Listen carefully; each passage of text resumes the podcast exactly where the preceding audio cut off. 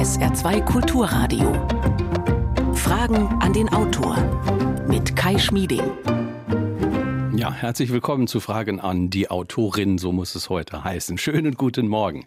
Ich dachte eben noch so, äh, eigentlich müssten wir jetzt hier im Studio nun äh, konsequenterweise meine zweieinhalbjährige sitzen haben, äh, die auch Ihnen äh, den momentanen Dauergesangshit Häschen in der Grube vorsingt. Denn sie war auch bei der Vorbereitung dieser Sendung immer, ich sag mal, recht präsent für mich. Die Kita meiden wir gerade und so ist das dann eben im Homeoffice in diesen Zeiten, wenn man sich die Last teilt und wenn beide arbeiten. Viele von Ihnen werden das kennen und werden das bestätigen zu Hause, dass die Zeit gerade kein Spaziergang für Familien ist. Wie sorgen wir aber dafür, dass Belastung und Chancen gerecht verteilt werden?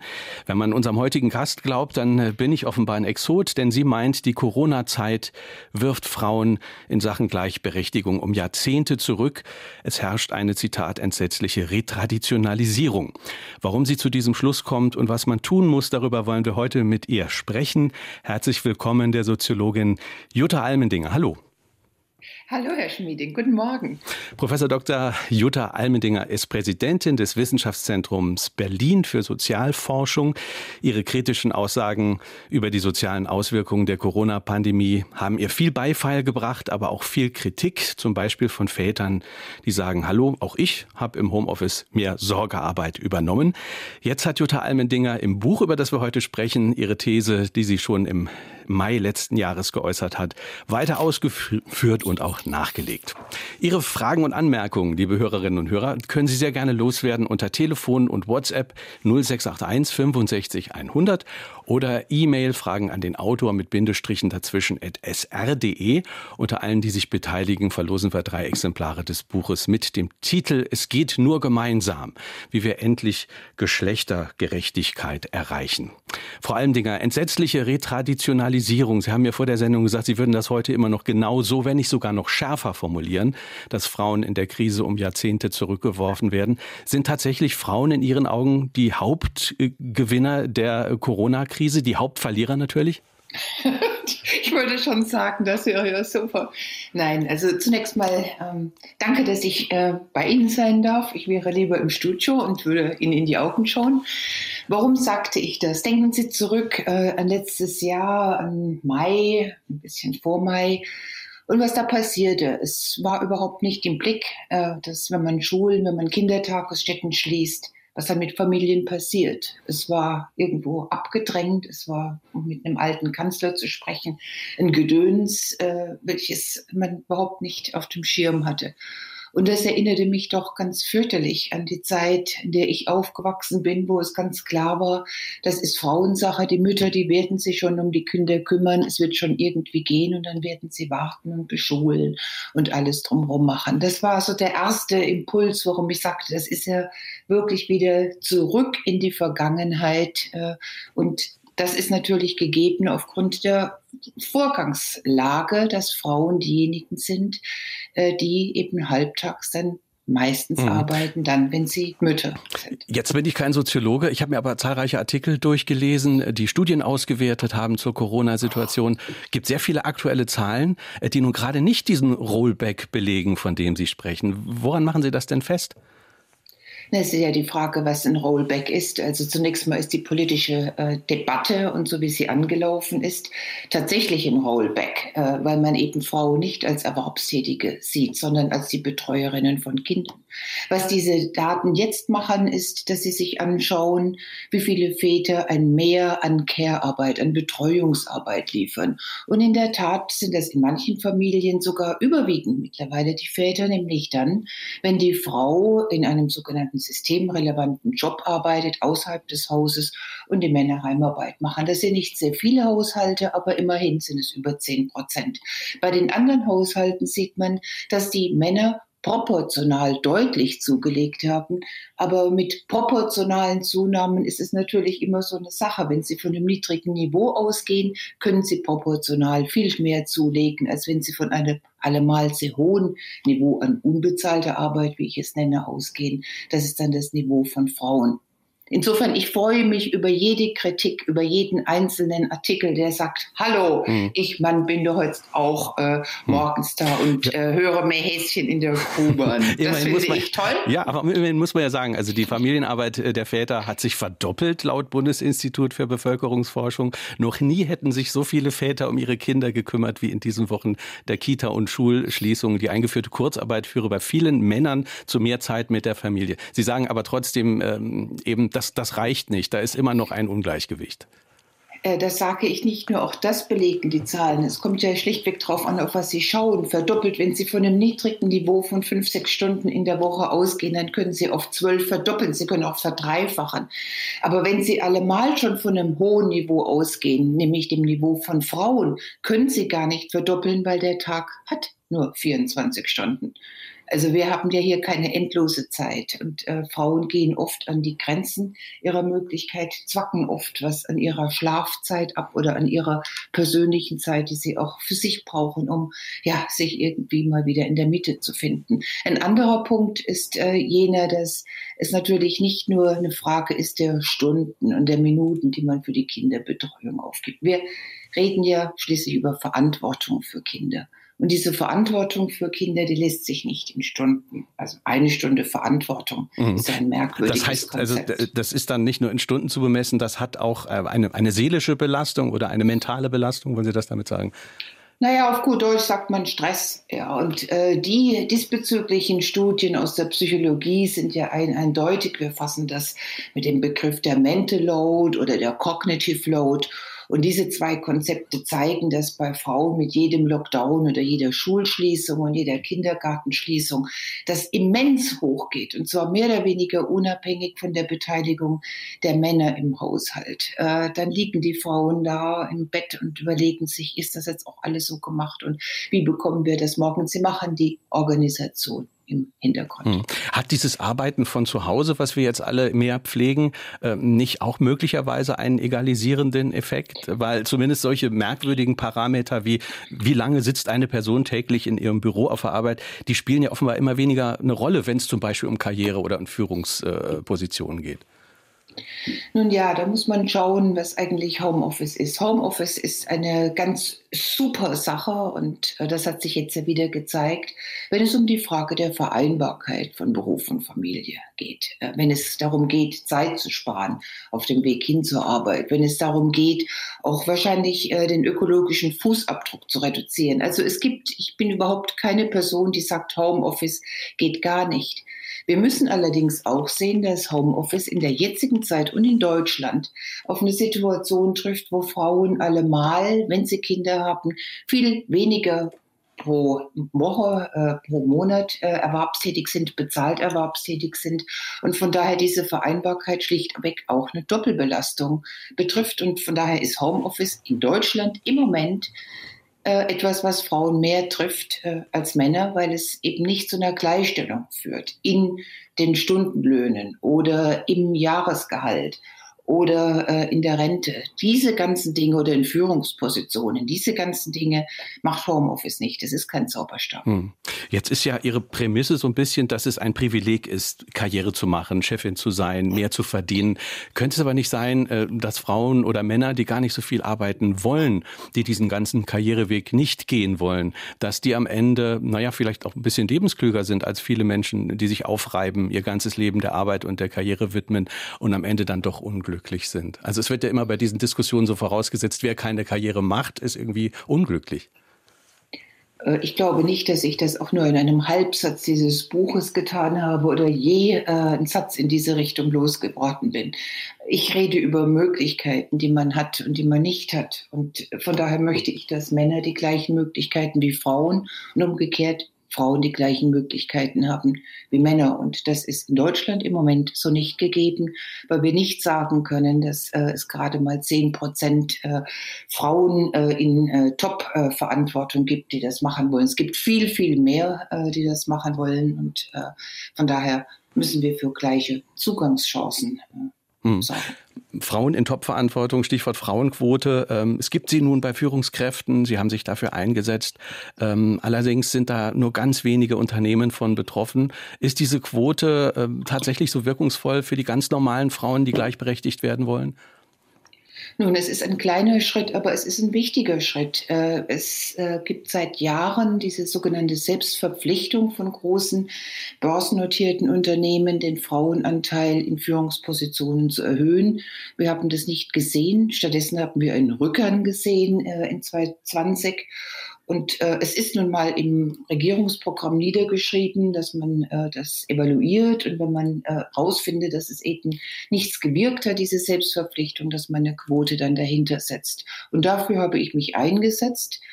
Äh, zum anderen, ich meine, was hat eine einzige Bundeskanzlerin bei äh, den jungen Mädchen und deren Berufsvorstellungen, Vorstellungen bewirkt? Die sagen heute viel öfters, naja, könnte ja auch Bundeskanzlerin werden. Wir dürfen nicht übersehen, dass Frauen in Führung auch Rollenmodelle darstellen, Vorstellungswelten eröffnen und für junge Mädchen insbesondere natürlich auch etwas ist, was man vielleicht erreichen möchte. Also diese Quote ist allein schon deswegen wichtig in Ihren Augen, weil möglicherweise äh, junge Menschen dann auch Vorbilder äh, mehr haben. Fragen Dieses möglicherweise habe ich nicht gesagt, Herr Schmieding. Ich habe gesagt, es ist eine Vorbildfunktion. Fragen an die Autorin heute auf SR2 Kulturradio. Äh, zu Gast ist Jutta Almendinger. Das Buch trägt den Titel Es geht nur gemeinsam, wie wir endlich Geschlechtergerechtigkeit erreichen. 0681 65 100 ist unsere Nummer, Telefon und WhatsApp. Wir hören eine erste Frage. Traut sich die Autorin zu, aus ihrer Perspektive die Biografie der jetzigen Bundesverteidigungsministerin zu bewerten? Vielen Dank. Ich bin gar keine, äh, ich äh, bin ja keine Person, äh, die etwas bewertet. Ich bin eine Wissenschaftlerin und äh, als Wissenschaftlerin sehe ich, dass eine ähm, Person mit oder ohne Kinder die Optionen haben sollte, Karriere zu machen, keine Karriere zu machen, Vollzeit erwerbstätig zu sein, Teilzeit erwerbstätig zu sein. Und ich ergründe die Möglichkeiten, dass dieses für Frauen wie für Männer gleichermaßen möglich ist. Wie die individuelle Lebensgestaltung dann aussieht, ist eine ganz andere Sache. Was glauben Sie denn, was, was, was fordern Sie denn von der Gesellschaft, von der Politik? Was wären denn konkrete Schritte, um in Ihren Augen mehr Gerechtigkeit zu erreichen? Nun, äh, da habe ich eine ganze Palette an Möglichkeiten dargestellt. Äh, das, was meines Erachtens ein sehr erfolgsversprechendes Maß ist, ist, dass man diese sogenannte Pflegearbeit oder Erziehungsarbeit zwischen Vätern und Müttern gerechter aufteilt, gleicher aufteilt. Und Diesbezüglich kann man Anreize setzen. Wir könnten beispielsweise mit den zwei Monaten Elternzeit, äh, die für den Partner äh, gedacht sind, es ist tatsächlich meistens der Partner, der Mann, könnten wir auf vier Monate hochgehen. Da könnte man noch diskutieren, ob man für Mütter runtergeht oder nicht. Aber dieser Anreiz der zwei Monate zu geben, die dann verfallen, wenn der Partner äh, diese zwei Monate nicht nimmt, hat enorm gefruchtet. Es hat sofort viel mehr Männer in Elternzeit gebracht. Und wenn es auf vier Monate hochgeht, dann wäre schon mal ein ganzes Stück erreicht, zumal Männer dann auch äh, für eine Zeit alleine verantwortlich werden für die Betreuung der Kinder. Das mhm. wäre eines. Das andere äh, ist, dass man weniger Anreiz auf sehr niedrige Erwerbstätigkeit setzt, also die geringfügige Beschäftigung beispielsweise. Oder dass man an dem Steuerrecht arbeitet, welches ja immer noch ungleiche Einkommen in einer Partnerschaft steuerlich stark belohnt. Mhm. Also unbezahlte Arbeit zu Hause ist so ein bisschen der Dreh- und Angelpunkt für Geschlechter Geschlechtergerechtigkeit. Jetzt hat der Verband Familienarbeit gesagt, ja, Frau Almdinger hat recht, das ist ein, ein wichtiger Punkt, aber es sei nicht genug, die Ungerechtigkeit gleichmäßig auf Väter abzuwälzen. Und dann sagt der Verband, es ist an der Zeit, das elterliche Engagement finanziell und sozial so abzusichern, dass Scheidung oder früher Tod des Alleinverdieners oder der Alleinverdienerin kein untragbares Risiko mehr darstellt. Und dann formuliert der Verband das noch schärfer in diesem Artikel, unbezahlte Familienarbeit ist eines der letzten Relikte des Patriarchats. Würden Sie auch so weit gehen? Nun, äh, ich würde auf alle Fälle dem folgen, dass wir äh, auch über die Steuern hinweg eine wesentlich stärkere Absicherung von Alleinerziehenden brauchen. Das ist jetzt hier nicht gefallen, das Wort. Das erscheint mir maßgeblich zu sein. Und äh, die Kindergrundsicherung, an der im Moment gearbeitet wird, ist natürlich auch ein Modell, wo man Kinder stärkt. Aber Familie natürlich dann stärkt, aber es setzt noch nicht an an äh, dem, was ja der Hauptgegenstand meines Buches jetzt ist, nämlich gleichen Chancen, vergleichbaren Chancen von Müttern und Vätern, von Männern und Frauen. Wir hören eine nächste Hörerfrage. Ist das angespannte Bemühen um geschlechtergerechte Sprache ein geeignetes Mittel, realen gesellschaftlichen Fortschritt zu erreichen? Nun, äh, es ist äh, für mich, die jetzt lange in Amerika gelebt habe, eine Sache der Selbstverständlichkeit, dass man äh, Dinge in weiblicher und männlicher Form, äh, in geschlechtsneutraler Form äh, darstellt. Und äh, ob das jetzt so ein angespanntes Bemühen ist, weiß ich nicht. Äh, ich finde es schon wichtig, dass man Männer- wie Frauenberufe gleichermaßen denken kann und dass man eben nicht nur eine männliche Form benutzt. Äh, wir haben vorhin über Modelle, Rollenmodelle äh, gesprochen und wir wissen, dass das einen Unterschied macht. Was der Hörer vielleicht mit angespannt meinte, ist ja dieses, dass man in manchen Medien jetzt hat, dass dieses Innen so abgesetzt gesprochen wird oder dass der Stern dann geschrieben wird. Finden Sie solche ähm, Bemühungen gehen ein bisschen übers Ziel hinaus oder sagen Sie, nee, das ist auch genau nötig, dass wir dieses Innen mit diesem kleinen, mit dieser ganz kleinen Pause vor, vorher dann auch sprechen, HörerInnen? Also ich finde, dass die meisten Sprecherinnen und Sprecher, Sie, Herr Schmieding, mit eingeschlossen, das super machen. Und äh, ich finde das überhaupt nicht unangenehm. Was ich persönlich nicht benutze, weil ich andere Formen finde einer geschlechtsneutralen Sprache, ist der Stern, aber er stört mich auch nicht. Äh, da begebe ich mich gern rein. Also ich bin in der Lage, man ist in der Lage, nicht nur ich, wir sind in der Lage, alles so auszudrücken, dass Frauen wie Männer gleichermaßen angesprochen werden. Und das muss das Ziel sein. Wir haben äh, eine Frage bekommen, äh, viele Fragen haben wir bekommen per E-Mail äh, an Fragen an den Autor mit Bindestrichen dazwischen at sr.de. Martin Rees fragt, ähm, muss es eventuell auch Quoten mit Anreizen für Männer geben, zum Beispiel im Erziehungsbereich? Und sind gegenderte Listen im Staatsdienst bzw. Doppelspitzen generell Planziele? Ist im Diversity Management eine Männerdiskriminierung noch immer ein IGIT-Thema? fragt Martin Rees. Ähm, Herr Rees, das sind alles super Fragen. Also das mit diesen Doppelspitzen habe ich noch nie verstanden, warum man das nicht äh, sehr viel stärker forciert in Unternehmen, sowohl in privaten Unternehmen als auch in öffentlichen, weil wir mittlerweile sehr viele Modelluntersuchungen äh, kennen. Äh, ich habe auch selbst vor 20 Jahren eine in München gemacht, äh, wo man zeigen kann, dass das wunderbar klappt. Das geht aus äh, von der Feststellung, dass viele Führungspositionen ähm, auf so einer 32-Stunden-Woche gar gar nicht machbar sind. Aber vieles von dem, was zu machen ist, kann man sich tatsächlich mit guten Absprachen teilen. Die Digitalisierung trägt das äh, bei. Dann hat man bestimmte Tage oder bestimmte Stunden, wo man äh, eine äh, Doppelbesetzung quasi hat und äh, andere, wo man das alleine macht und schlichtweg äh, entlastet ist vor diesem äh, täglichen und minütlichen Abrufbarsein. Ähm, inwieweit es Anreize braucht in weiblich dominierten ähm, Berufsfeldern. Ja, äh, und diese Anreize, die könnten hauptsächlich darin bestehen, dass man diese Arbeiten in dem äh, Care-Sektor einfach besser bezahlt, Verkäuferinnen und äh, diese ganzen Frauenberufe, die doch im Schnitt wesentlich äh, niedriger bezahlt sind. Wenn das sich ändern würde, hätten sie auch eine höhere Attraktivität für hm. Männer, da bin ich mir sicher. Jetzt fragte der Hörer auch noch nach Männerdiskriminierung, nach diesem Stichwort. Können Sie damit was anfangen? Nun, äh, wir haben, ähm, was heißt Männerdiskriminierungen? Äh, natürlich äh, sehen wir, dass wenn Frauen in Männerjobs äh, reingehen, dass sie oft so aussortiert werden. Man sagt, das ist wie so eine Rolltreppe. Die gehen da rein und irgendwann gehen sie auch wieder raus, weil sie es für unerträglich erachten. Das sehen wir bei Männern vereinzelt auch, aber nicht in dieser äh, Vielfalt, weil wir wesentlich weniger Männer haben, die in Frauenberufe reingehen als glücklicherweise Frauen, die in Männerberufe reingehen und äh, es von daher weniger äh, untersucht ist. Wir hören eine nächste Hörerfrage. Ich äh, möchte die Autorin fragen, ob äh, man auch mehr wieder die Großeltern heranziehen konnte. Die hat man ja in den letzten Jahren etwas vernachlässigt, weil man glaubte, man könnte auch ohne die auskommen. Und ob man die Kinder wieder mehr ans Lesen heranführen könnte, indem man auch mal ein äh, äh, Geldstück locker macht, das man dann äh, äh auslobt Ähm, zu den Großeltern, äh, ja, äh, selbstverständlich. Äh, ich finde das ganz wichtig, das schreibe ich auch immer, dass man in einem Familienzusammenhalt ist. Und wir wissen auch aus Forschungen, dass das für Kinder gut ist.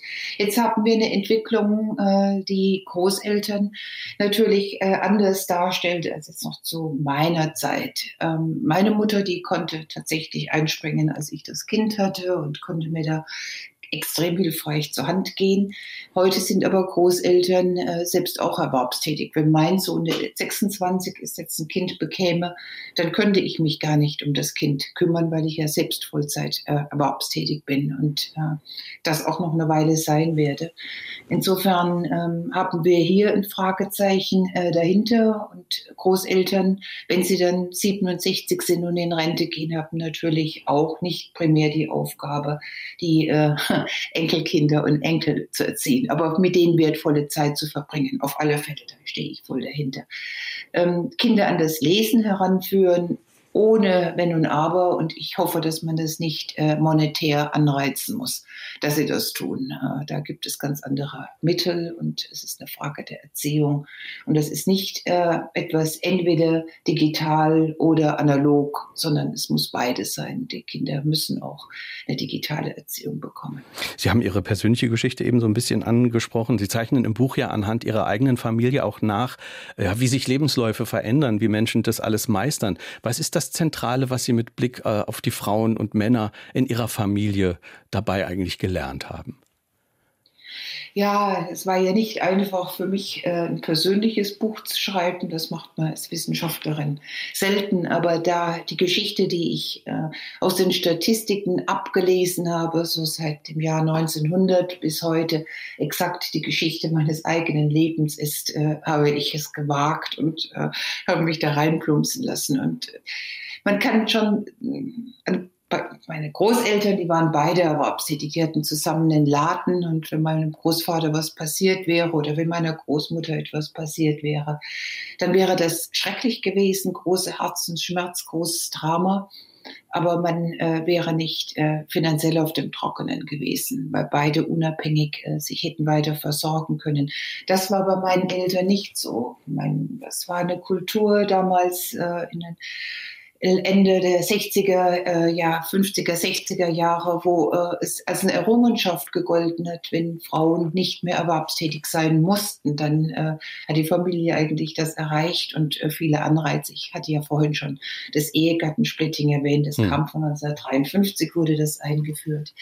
Äh, das führte dazu, dass mein Vater wirklich von heute auf morgen und äh, ohne irgendwelche äh, Ankündigungen verstarb. Meine Mutter schlichtweg da saß mit ihrem abgebrochenen Studium, ohne irgendwie äh, auch irgendeine Berufsausbildung zu haben, aber mit drei Kindern. Und wenn man das erlebt, hautnah, äh, und zu diesem seelischen Schmerz dann einfach auch noch der finanzielle Druck kommt. Und wenn man dann gesehen hat, wie so eine 45-jährige Mutter es schwer hatte, ein Studium danach zu holen und äh, diese, diese ganze auch Altersdiskriminierung, die dann auf ihr lastete und dann wieder in den Beruf reinzugehen.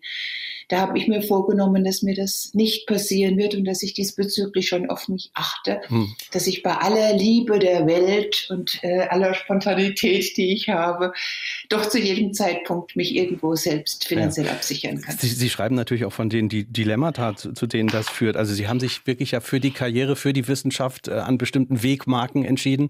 Das war auch mit Schuldgefühlen bei Ihnen teilweise verbunden, kann ich im Buch rauslesen manchmal. Nun, äh, ich habe glücklicherweise so, so tatsächliche Schuldgefühle eigentlich nicht gehabt. Äh, das war aber Zufall. Das weiß ich auch, dass es Zufall war.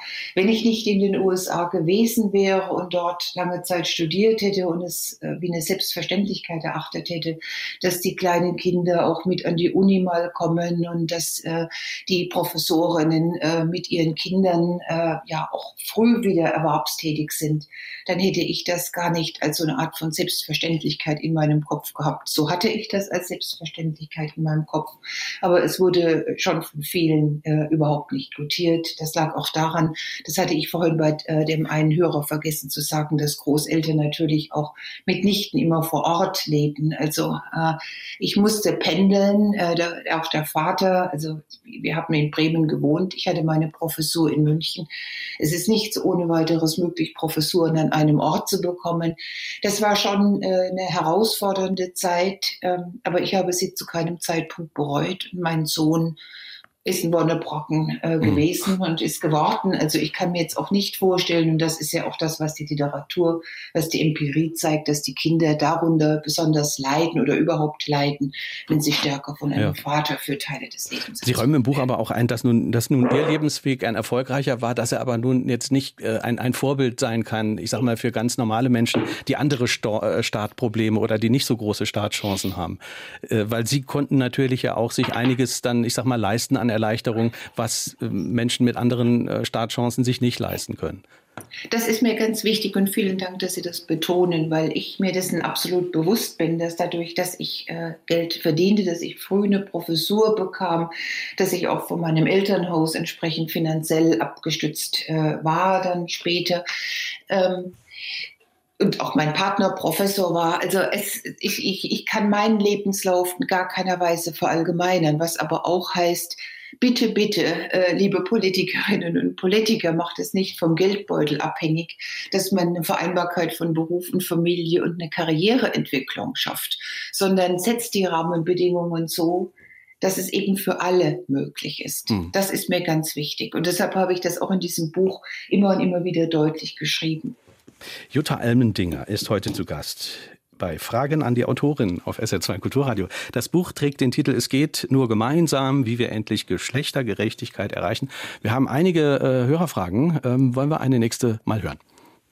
Ich habe eine Frage zum Gender Pay Gap, also zu den unterschiedlichen Verdiensten. Äh, es wird immer von 20 Prozent Unterschied geredet. Äh, andere Statistiken sagen aber, dass das eine Verzerrung ist, weil es daran liegt, dass die Frauen im äh, Durchschnitt äh, niedere bezahlte Berufe haben. Also klar, wenn ich insgesamt weniger gut bezahlte Berufe habe, dann ist der Durchschnittsverdienst geringer. Wie ist das, wenn man das entzerrt? Das heißt, bei gleicher Arbeit, gleichen Positionen, die es ja auch manchmal gibt, wird da auch unterschiedlich verdient? Und wenn ja, auch mit 20 Prozent? Oder ist da eine Zahl äh, eher wahr, die 6 Prozent ist, die ich mal gelesen habe? Vielen Dank für diese Frage, die mir äh, die Möglichkeit gibt, äh, etwas auszuführen, womit ich mich in dem Buch äh, sehr lange beschäftigt habe. Ich möchte zunächst mal vorausstellen, dass ich diesen Gender Pay Gap, äh, der sich auf den Stundenlohn von Männern und Frauen bezieht, äh, dann für ein äh, nicht sehr sinnvolles Maß erachte, wenn wir über Ungleichheiten zwischen Männern und Frauen reden, eben weil es der Stundenlohn ist. Der Stundenlohn wird bei Frauen mit einer wesentlich geringeren Zahl von gearbeiteten Stunden pro Woche multipliziert als bei Männern. Und deshalb ist ja auch dieser Gender Pay Gap mit 20 Prozent Unterschied, ich komme gleich auf diese 20 Prozent, noch viel, viel niedriger als beispielsweise der Unterschied im gesamten Lebenseinkommen Einkommen oder der Unterschied in der Rente, der ja also fast doppelt so hoch ist. Das äh, vorab da müssen wir uns klar machen, es bezieht sich auf eine Arbeitsstunde. So. Äh, und jetzt äh, sagte der Hörer vollkommen richtig, das ist einfach, das sind alle Frauen und alle Männer werden miteinander verglichen. Und was passiert eigentlich, wenn man, ich sage es jetzt mal etwas spitz, die Frauen zu Männern werden lässt? Also, wenn man so tut, als ob Frauen nie Teilzeiterwerbstätig sind, wir wissen, dass das den Stundenlohn auch etwas drückt, äh, wenn Frauen nicht unterbrechen würden, wenn Frauen äh, in den gleichen äh, Jobs wären wie Männer, Und dann äh, ist das wie so ein Abracadabra in der Tat, dass sich diese 20 Prozent auf 7 Prozent, auf 2 Prozent, auf 3 Prozent äh, drücken lassen. Warum sage ich jetzt 2, 3, 7 Prozent? Das liegt daran, dass man ja ganz viele unterschiedliche Merkmale kontrollieren kann. Und wenn Sie dann auch noch kontrollieren, wo äh, die Personen erwerbstätig sind, in welchem äh, äh, Stadtteil oder in welchem äh, Bundesland in Deutschland, je mehr Sie da kontrollieren und je mehr sie Leute gleich machen, desto geringer wird natürlich der Unterschied. Im Allgemeinen reden wir davon, dass wir äh, so einen nicht erklärbaren Anteil, nicht erklärbaren Anteil von vier, fünf Prozent äh, haben zwischen Männern und Frauen zu Lasten von Frauen. Und das kann man dann oder kann man nicht als eine Diskriminierung kennzeichnen. Und deshalb brauchten wir dann dieses Entgelttransparenzgesetz äh, und andere Maßnahmen, die wir ja etwas langsam, aber so doch einführen. Wir hören eine nächste Frage. Bei der Vergabe von Führungsposten haben Männer noch immer den Vorrang. Allmählich setzt sich auch durch, dass man Frauen stärker berücksichtigt. Allerdings nur solche, die in der Regel keine Kinder haben. Dabei sind wir doch gerade in unserer Gesellschaft darauf angewiesen, dass wir Kinder haben und vor allen Dingen solche, die in der Lage sind, später die das Bruttosozialprodukt mit allen Anforderungen, die dieser Staat erfordert, zu verdienen. Immer noch wird diese Leistung, nämlich die Erziehungsleistung, als sehr gering angeschätzt, eingeschätzt, auch wenn heute ein oder zwei oder drei Jahre, je nachdem, nach dem Geburtsjahr berücksichtigt wird. Dem kann ich äh, ohne Wenn und Aber äh, zustimmen. Wir haben äh, neue Untersuchungen, ganz aktuelle Untersuchungen, die immer noch zeigen, dass Frauen in dem Zugang äh, diskriminiert werden. Da würde ich jetzt tatsächlich dieses harte Wort äh, benutzen wenn äh, sie Kinder haben und dass auch äh, dieses Kinderhaben mit unterschiedlichen Maßstäben äh, gemessen wird. Also es gibt von Lena Hipp eine neue Untersuchung, die äh, einfach mal sich anschaut, wer wird zu Vorstellungsgesprächen eingeladen. Und wir haben da den gleichen Lebenslauf genommen. Äh, einmal haben wir einen Männernamen eingesetzt, einmal haben wir einen Frauennamen eingesetzt in diesen Lebenslauf. Und dann haben wir noch variiert die Anzahl äh, der Erziehungsmonate. Einmal waren es zwei und einmal waren es zehn Monate. Und dann haben wir gewartet, wer eigentlich eingeladen wird. Und äh, zunächst mal, das ist das, was die Hörerin gerade sagte, wurden Männer häufiger als Frauen eingeladen. Was dann noch hinzukam, und das macht das Argument der Hörerin noch mal stärker, ist, dass Frauen mit zehn Monaten sogar etwas häufiger eingeladen werden als mit zwei Monaten, äh, weil diejenigen Frauen mit zwei Monaten oft als überambitioniert oder als zickig oder als kiebig äh, dargestellt werden. Und das ist natürlich böse, weil äh, man insofern als Frau, als, als junge Mutter es gar nicht recht machen kann. Lange Unterbrechungen führen dazu, dass man äh, höhere äh, Verdienstausfälle hat, dass man schlechter in den Beruf wieder reinkommt im Allgemeinen. Und kürzere ist es auch nicht recht, wenn man dann bestimmte Stereotype äh, zugewiesen mhm. bekommt. Was kann man da machen? Also äh, es ist ein bisschen das, was wir am Beginn dieser, äh, dieser, dieser, äh, dieses Gesprächs eben dargestellt haben. Wir müssen äh, schlichtweg äh, Kinder viel stärker berücksichtigen und müssen weg von diesem Ehegattensplitting hin zu einer viel stärkeren Betonung auch dessen, was, was Kinder kosten nicht nur materiell, sondern auch äh, für die Karriere. Eine nächste Frage. Es ist ja Fakt, dass äh, Frauen und Männer bzw. Väter und Mütter nicht unbedingt die gleichen Interessen und Ziele haben. Gibt es Untersuchungen, was passiert, wenn der Mann bzw. der Vater fehlt, über längere Zeit oder überhaupt, also in der Entwicklung der Kinder? Nun, äh, wir wissen, dass äh, die meisten alleinerziehenden äh, Frauen sind und dass Frauen alles tun, wie auch Männer, wenn sie alleinerziehende wären, äh, alles täten, äh, um es ihren Kindern gut zu machen. Das heißt, die alleinerziehenden Frauen gehen massiv mit ihrer Stundenzahl zurück, so stark wie sie es eben können, um noch ein auskömmliches Einkommen zu haben. Äh, wir sehen, dass es dann sehr stark äh, darauf ankommt, äh, inwieweit öffentliche Infrastrukturen bereitstehen, also gute Kindertagesstätten, gute Schulen und äh, wenn diese Bedingungen gegeben sind, vorhin wurden auch Großeltern da annotiert, dann äh, sind Kinder von alleinerziehenden Frauen äh, nicht äh, in der emotionalen Entwicklung, in der psychischen, in der kognitiven Entwicklung schlechter gestellt.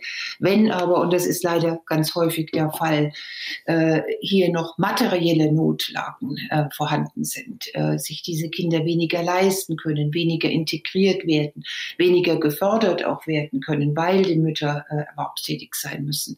Dann äh, sieht es anders aus. Es liegt dann aber hauptsächlich an der finanziellen Notlage und nicht an dem Umstand, dass sie allein erzogen werden. Hm.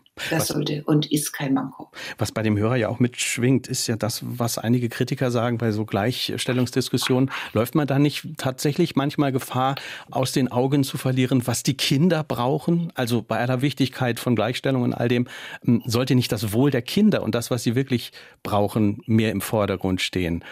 Äh, und da ist es ja erstmal das Natürlichste, ne, dass beide Eltern irgendwie ihre Kinder pflegen und auch erziehen und irgendwie präsent sind.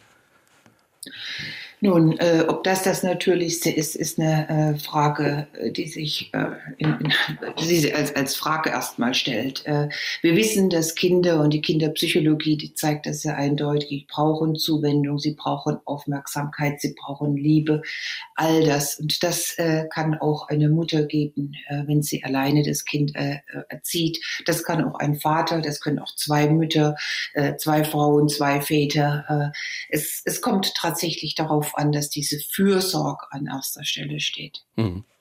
Eine nächste Hörerfrage. Glaubt die Autorin, dass Frauen, die Kinder haben, kaum befördert werden? Oder sollte man die Ganztagsschule einführen, wie es in Frankreich schon ist, um den Vorgesetzten die Ängste zu nehmen, dass die Frauen ihre Ziele nicht schaffen könnten? Mhm. Vielen Dank. Das äh, erlaubt mir, sozusagen eine grundsätzliche Frage zu stellen, die meines Erachtens in Deutschland, und ich nehme jetzt mal die neuen Bundesländer aus, aber in dem, in dem, sozusagen in den alten Bundesländern ist ja im Moment so ein bisschen die Suche, äh, angebrochen, was für ein Leben wir uns vorstellen. Und wenn wir uns, und das ist implizit in diesem schon angesprochenen Gender Pay Gap äh, enthalten. Wenn wir uns ein Leben vorstellen, wo Mütter wie Väter ununterbrochen Vollzeit erwerbstätig sind. Dann ist es natürlich absolut notwendig, dass wir äh, die äh, ganzen Kindertagesstätten so früh wie möglich Vollzeit laufen lassen, dass wir die Schulen Vollzeit laufen lassen, äh, dass wir alles tun, um äh, sozusagen die Zeiten für Kinder zu reduzieren. Dieses Modell, welches äh, ein Modell äh, auch war äh, in den neuen Bundesländern und von daher sehen wir, dass äh, die Frauen in den neuen Bundesländern immer noch äh, sehr viel stärker äh, in der Erwerbstätigkeit sind, sehr viel selbstverständlicher sich die Arbeit auch mit Männern teilen. Ähm, ist eine Frage, wollen wir das anstreben? Meines Erachtens erlaubt die Arbeitswelt von heute die Gewinne in der Produktivität pro Stunde, die Digitalisierung, dass wir nicht auf die Vollzeiterwerbstätigkeit gehen von allen, sondern auf eine 32-Stunden-Woche als neue Normsetzung. Auch dann braucht es äh, voll äh, Ganztagsschulen, aber die müssen dann nicht bis um sechs laufen, sondern es reicht dann, wenn die bis um vier laufen, sodass Väter wie Mütter ein bisschen mehr Zeit haben äh, für ihre Kinder, als das möglich wäre, wenn man von einer Vollzeit von beiden ausgeht. Wir hätten quasi dann diese zweimal vier Tageswoche, die man in anderen äh, Ländern ja auch hat. Hm. Unsere Hörerin Patricia Schumann hat uns geschrieben und sie setzt ein bisschen was dagegen. Ähm, müsste man nicht mal vom Allmachbarkeitswahn wegkommen, schreibt sie. Also wohlgeratene und schulisch erfolgreiche Kinder, tolle Karriere, perfekte Partnerin und Liebhaberin, optimierte Freizeitgestaltung. All das, mein Haus, mein Auto, mein Garten, ist all das tatsächlich so locker unter einen Hut zu bekommen, auch ohne Lockdown, wie es uns suggeriert und teilweise auch erwartet wird. Wie fragil dieses System ist, zeigt sich nun und dass auch dieses Modell auch seine Tribut fordert und immer häufiger scheitert. Sind zunehmend psychische Erkrankungen bei Kindern und Müttern oder Vätern und eine latent hohe Scheidungsrate der Preis? Fragt Patricia Schumann. Wollen wir vielleicht zu viel? Wollen wir zu viel auf einmal? Das ist genau äh, mein Ausgangspunkt. Von daher ist das eine Unterstützung äh, der These und nicht äh, ein Dagegenhalten. Ich finde es auch nicht machbar, äh, wenn man tatsächlich Vollzeit arbeitet, Kinder großzieht, oft auch mehr als ein Kind. Äh, das ist auch nicht lebenswert. Selbst wenn es machbar wäre, ist es nicht lebenswert und es ist auch nicht den Anforderungen unserer Gesellschaft gerecht werdend, weil wir brauchen neben der Zeit für uns selbst äh, natürlich auch Zeit für die Eltern, für Freunde, für die Gesellschaft, weil diese Zeit ja auch ein Stück der Kit ist, der die Gesellschaft äh, zusammenhält. Und von daher mein großes Plädoyer mit äh, der normalen Stundenzahl, also normal Arbeitsverhältnis nicht mehr auf diese 39 Stunden zu schneiden, sondern auf 31, 32 Stunden und entsprechend auch zu tarifieren. Also wir arbeiten alle gemeinsam etwas weniger und den Rest der Zeit können wir dann ja in, in Gesellschaftsarbeit investieren, in Familienarbeit. Naja, wenn man es berechnet, ist es gar nicht so viel weniger. Also man kann ja zeigen, dass der Wirtschaft eigentlich äh, gar nicht viel Stunden verloren gehen würden. Es würde eben nur heißen, dass Frauen ein bisschen mehr arbeiten und Männer doch deutlich weniger. Und dann würde man sich äh, treffen und äh, das äh, wäre ein Modell, wo man dann viele Diskriminierungen, die daraus entstehen, dass Frauen weniger dem Arbeitsmarkt zur Verfügung stehen, diejenigen sind, die dann lange unterbrechen und wo man nicht mit rechnen kann und deshalb vielleicht auch zögerlicher ist, sie in Führungspositionen zu geben. Oder weswegen man da diese Mummy-Tracks dann macht, die eben in so eine mittlere Führung reingehen, aber nicht in eine hohe. Das alles könnte man doch damit äh, zumindest mal vorbeugend hm. äh, angehen. Was, was, beobachten Sie bei Ihrem Sohn? Ich glaube, Sie sagten, er ist, er ist 26 Jahre alt? Ja. Wie, ähm, wie, wie, mein, Sohn ist, mein Sohn ist vollständig normal. Äh, der sagt das wie alle anderen. Er hat noch keine Kinder. Äh, er sagt, ähm, dass er auf gar keinen Fall Vollzeit äh, erwerbstätig ist, äh, sein wird und dass er auf alle Fälle, äh, wenn äh, Kinder da sind, äh, sich das zu gleichen Teilen teilen wird. Das äh, zeigen aber Untersuchungen, dass das im Moment äh, die meisten Männer und Frauen sagen, bevor sie Kinder haben.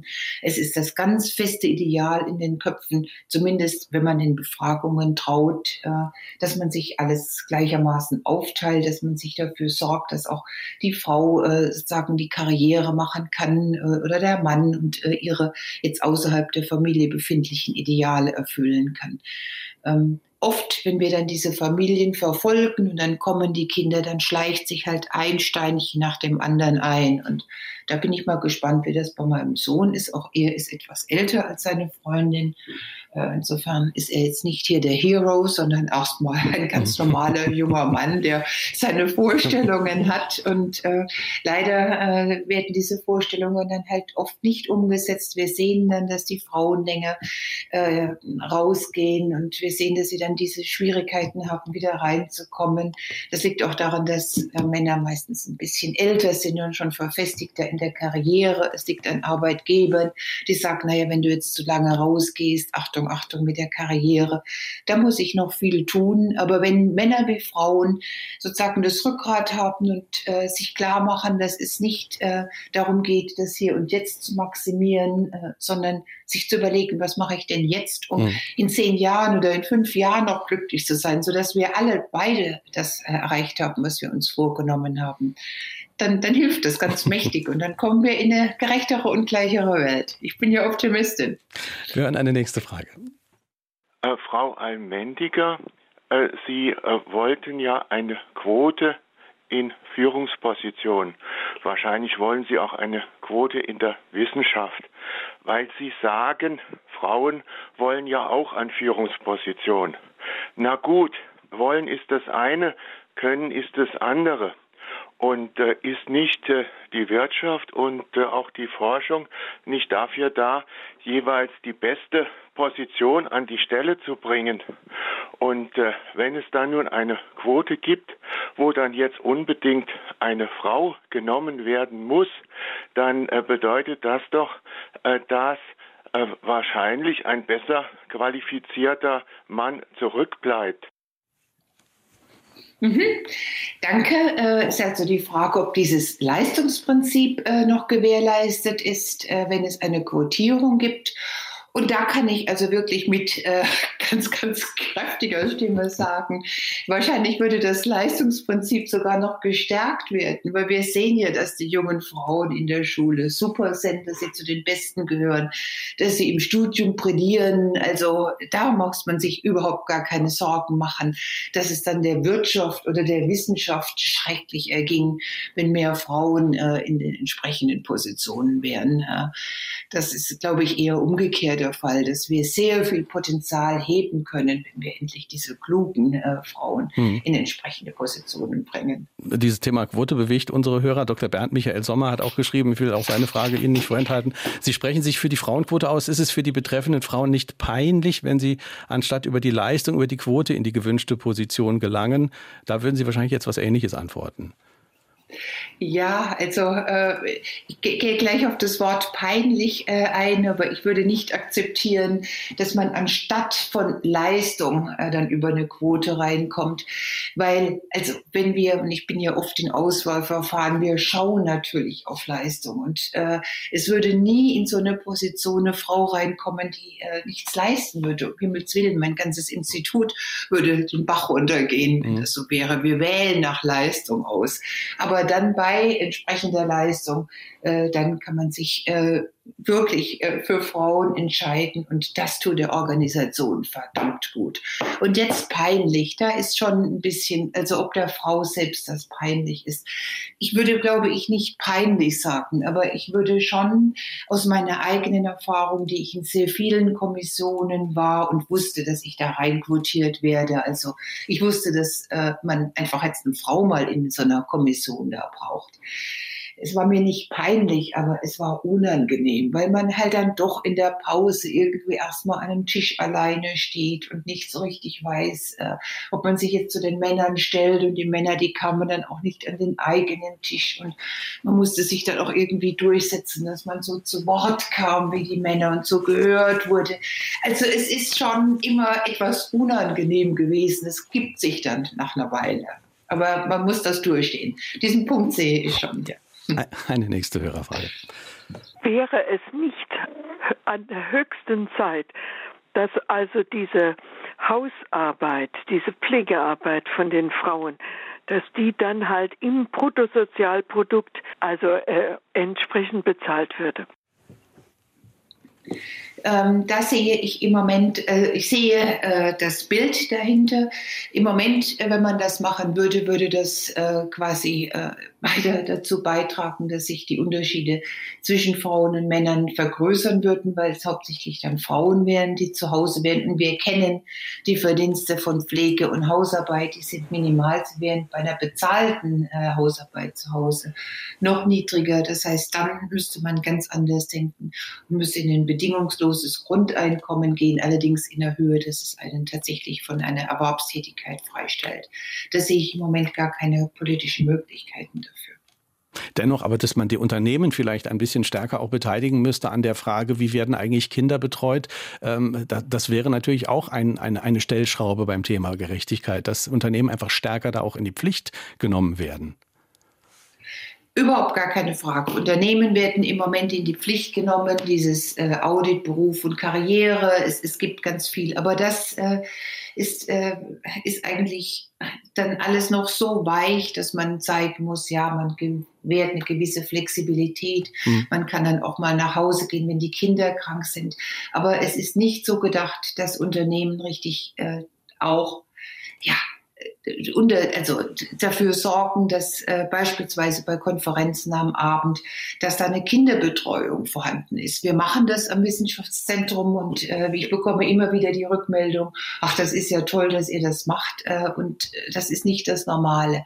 Also Unternehmen, und ich habe ja ein ganz, ganz kleines mit diesen 500 Leuten am Wissenschaftszentrum, können da eine ganze Menge tun. Im Übrigen nicht nur zur Entlastung von Müttern, das ist mir ganz wichtig, sondern auch zur Entlastung Vätern. Mhm. Und man kann als Unternehmen auch viel, viel mehr Väter äh, in Erziehungsurlaub für fünf oder sechs Monate motivieren, wenn man ganz klar sagt, Menschenskinder, ob du jetzt krank bist oder länger in Urlaub bist oder die Kinder, es ist doch super.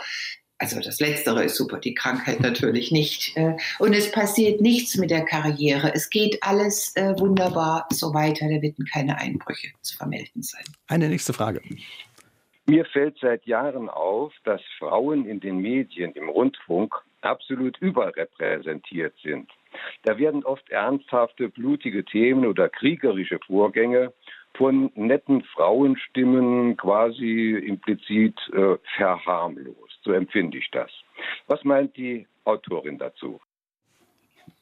Äh, die Autorin meint dazu, dass wenn man äh, das tatsächlich auszählt, äh, inwieweit äh, Frauen und Männer im Fernsehen oder im Hörfunk äh, Themen äh, repräsentieren, dass dann dieser Eindruck äh, so nicht hält. Äh, es gibt eine Stiftung von Frau Furtwängler und ihrer Tochter Malisa Stiftung, die das sehr, sehr eindringlich zeigt, wie viele Männer und wie viele Frauen in diesen führenden Moderationsstellen sind. Und das ist immer noch ein eindeutiges Prä für Männer, auch was dann die Einladung von Experten beispielsweise betrifft bei den großen Talkshows. Da hm. ist noch sehr viel zu tun. Aber wenn ich an die wichtigen Talkshows Talkshows denke, die Polit-Talkshows, da kommt es mir so vor, als wäre doch ein starkes Übergewicht äh, bei den Moderatorinnen ist, oder? Das sind doch Frau yes. Illner, Frau Will, das sind doch eigentlich die wesentlichen Stellen. Es kommt ja auch darauf an, wie wichtig ist die Sendung, die da moderiert wird. Äh, das ist richtig, aber dann ist die Frage, was ist der Stellenwert einer Moderatorin und was ist der Stellenwert der eingeladenen Personen? Die eingeladenen Personen sollen ja Antworten geben auf die Fragen der Moderatorin. Ja, und wenn äh, insofern finde ich das schon ein richtiges Vorgehen, äh, diese Statistiken, dass sie sich beides anschauen, nämlich die Expertinnen und Experten, die geladen werden, wie auch die Moderatorinnen. Die Experten machen ja die Meinung, nicht nur die Moderatoren. Hm. Und da ist sozusagen dann auch Ihre These, dass äh, mehr Vorbilder auch da dazu führen, dass sich insgesamt was verändert. Ja, aber es ist mehr als eine These, weil äh, dahinter liegen wirklich äh, enorm viele Untersuchungen äh, in der Sozialpsychologie, in der Psychologie, äh, die äh, diese Vorbildfunktion immer und immer hm. wieder verdeutlichen und fragen, wo auch so Stereotypisierungen herkommen. Eine nächste Frage. Ja, also in, die französische Journalistin und Autorin Françoise Giroud hat mal geschrieben, der Tag, an dem eine Frau an einen hohen Posten kommt, für den sie keinerlei Voraussetzungen hat, an dem Tag ist die Gleichheit da. So, das. Und ähm, ich meine, was heißt denn hier, hier peinlich? Man, ich finde die Frage, ähm, ob es, ob man als Quotenfrau äh, sich dumm fühlen muss. Nein, eigentlich nicht. Verdammt nochmal. In vielen, Entschuldigung, in vielen Ländern, in denen Frauen Präsidentinnen oder Kanzlerin sind, läuft es besser als in denen, wo es nur Männer sind. Und ich meine, in genau vielen Unternehmen auch. Deswegen, was soll das denn? Frauen sind mindestens so geeignet. Frau Almedinger. Äh, das unterstreicht das, was ich vorhin sagte, äh, in härterem Ton, den habe ich mir jetzt hier nicht getraut äh, zu sagen, wahrscheinlich fälschlicherweise nicht. Aber ich habe es ja vorhin umschrieben, dass ein Leistungsprinzip in keiner Weise gebrochen, sondern gestärkt werden würde, wenn mehr Frauen in Führung sind, weil die Frauen, die können das, die Frauen wollen das, die haben alle Voraussetzungen dafür und da muss man sich keine Sorgen machen. Im Gegenteil, so hatte ich das, glaube ich, vorhin gesagt.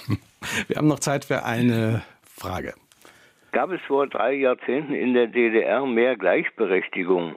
Die Kinder kamen in die Krippe und die Frauen konnten arbeiten und Geld verdienen. Wie viele Frauen wären heutzutage noch für ein solches Modell? Ähm, wir äh, sehen in der Tat, äh, dass äh, ein gutes Maß ist ja immer, das hat äh, Norbert Blüm so schön gesagt, dass die Altersrente ein guter Indikator ist für die Lebensleistung. Wenn man das für den Moment mal stehen lässt, dann ist die Lebensleistung von Frauen in der alten Bundesrepublik dramatisch niedriger und die Leistung von Frauen in der ehemaligen DDR ist so hoch wie jene von Männern, weil sie kaum einen Unterschied sehen in den Altersrenten von Männern und Frauen in den neuen Bundesländern. Und das finde ich toll. Was äh, zu fragen ist, das haben wir in dieser Sendung ein bisschen andiskutiert, ist, ob das tatsächlich so geschehen muss, dass äh, beide wirklich diese Vollzeit durchpowern mit geringen Unterbrechungen. Äh, und äh, da stelle ich ein Fragezeichen dahinter. Wir müssen äh, uns auf die Suche machen nach einem neuen Soll.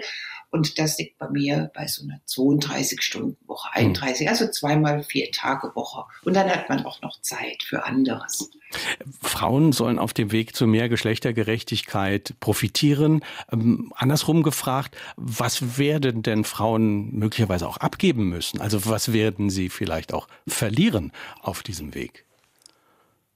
Auch meines Erachtens verlieren sie äh, nichts. Sie gewinnen jede Menge von Optionen, von der Lebensgestaltung äh, und von der Realisierung dessen, was sie möchten. Ein Stück eigenes Leben, die Bekannten, äh, die Freunde bei der Arbeit, die Selbstverwirklichung, viel mehr zu tun als die Familie. Und dann, ich bin Sozialwissenschaftlerin, möchte ich doch auch sagen, dass die Gesellschaft viel gewinnt, nämlich äh, ja dieses Aufeinander zugehen, äh, dieses Treffen von von Fremden, dieses Aufbrechen von reinen Familienkreisen, die sind wunderbar. Aber die Welt ist äh, so divers und äh, ganz andere Leute kennenzulernen außerhalb der Familie ist was Tolles und was Bereicherndes auch. Besten Dank an Jutta Almendinger. Ganz herzliche Grüße aus Saarbrücken nach Berlin. Vielen Dank für dieses Gespräch. Herr Schmieding, ich danke Ihnen. Vor allem danke ich den ganzen Hörerinnen und Hörern für diese äh, Fragen. Alles Gute und ertrinken Sie mir nicht im Schnee. Dankeschön. Genau so. Es geht nur gemeinsam, wie wir endlich Geschlechtergerechtigkeit erreichen ist der Titel des Buches, erschienen bei Ullstein. Jeweils ein Exemplar geht an Jürgen Bost aus St. Ingbert, Rudolf Müller aus Saarbrücken und an Harald Irma, hoffentlich habe ich das richtig gelesen, aus Karlsruhe. Kommende Woche ist bei uns der Historiker Andreas Kossert zu Gast. Sein Buch Flucht, eine Menschheitsgeschichte, ist äh, mit zahlreichen Auszeichnungen prämiert worden, wurde vom Feuilleton hochgelobt. Im Buch führt er aus, inwiefern Flucht eine der prägenden menschlichen Konstanten ist, eine zentrale Erfahrung, die die Weltgeschichte prägt. Der Autor zeigt auf, dass Flucht und Vertreibung nicht das Problem der anderen ist, sondern gerade auch in Deutschland tief verwoben ist mit der eigenen Familiengeschichte. Also Andreas Kossert, freue ich mich drauf, kommende Woche. Flucht heißt das Buch. Ich bin Kai Schmieding, empfehle unseren Podcast. Danke fürs Zuhören. Tschüss.